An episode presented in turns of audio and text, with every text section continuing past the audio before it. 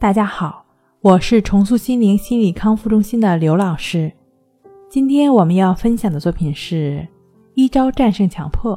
一切心理障碍都有一定的不良性格的基础，核心是一个“怕”字，深深的沉淀在潜意识中。当有一天觉醒的自我不能应对现实的挫折时，潜意识中的“怕”字就会凸显出来。以与年龄不相称的重复次数获得安全感，而成人意识又绝不认同并强烈的排斥这种没有必要的重复，矛盾、冲突、焦虑、苦恼就产生了。这就是强迫症的形成机制。正常人也会有重复的行为，但对于某一特定年龄段而言，某种行为重复的次数多少有一个长模。一旦超出这个长模呢，就会被认为是多余的，或者说是不正常的。假如重复者本人也意识到多余和不正常，就会去竭力的克制，在精神交互作用下形成了症状。没有受到意识抵制的重复行为次数再多，也不会具有强迫症的特征，也不会给重复者带来焦虑和苦恼。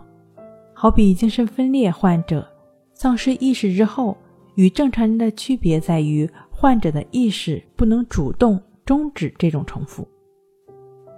我们在做白日梦的时候，不也是喃喃自语、陶醉其中吗？但白日梦总会醒来，所以有人会说，梦是暂时的精神病，而精神病是永远的梦。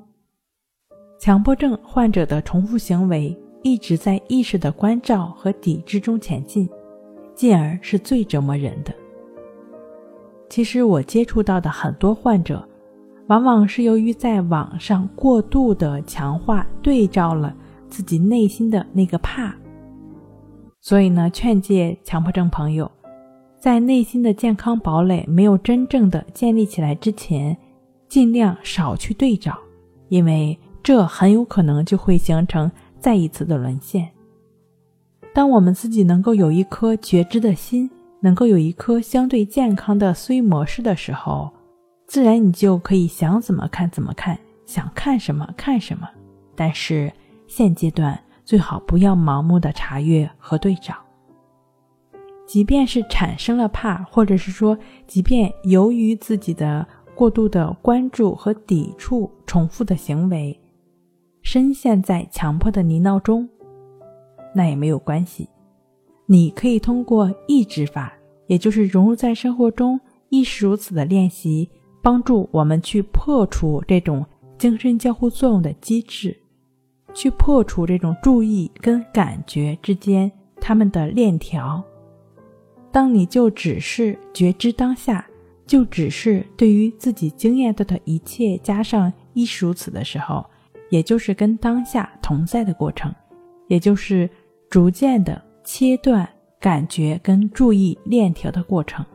所以说，对于强迫症的朋友来说，需要你融入在生活中，大量的进行抑制法，大量的进行亦是如此的练习，便能做到为所当为，做到顺其自然了。好了，今天跟您分享到这儿，那我们下期再见。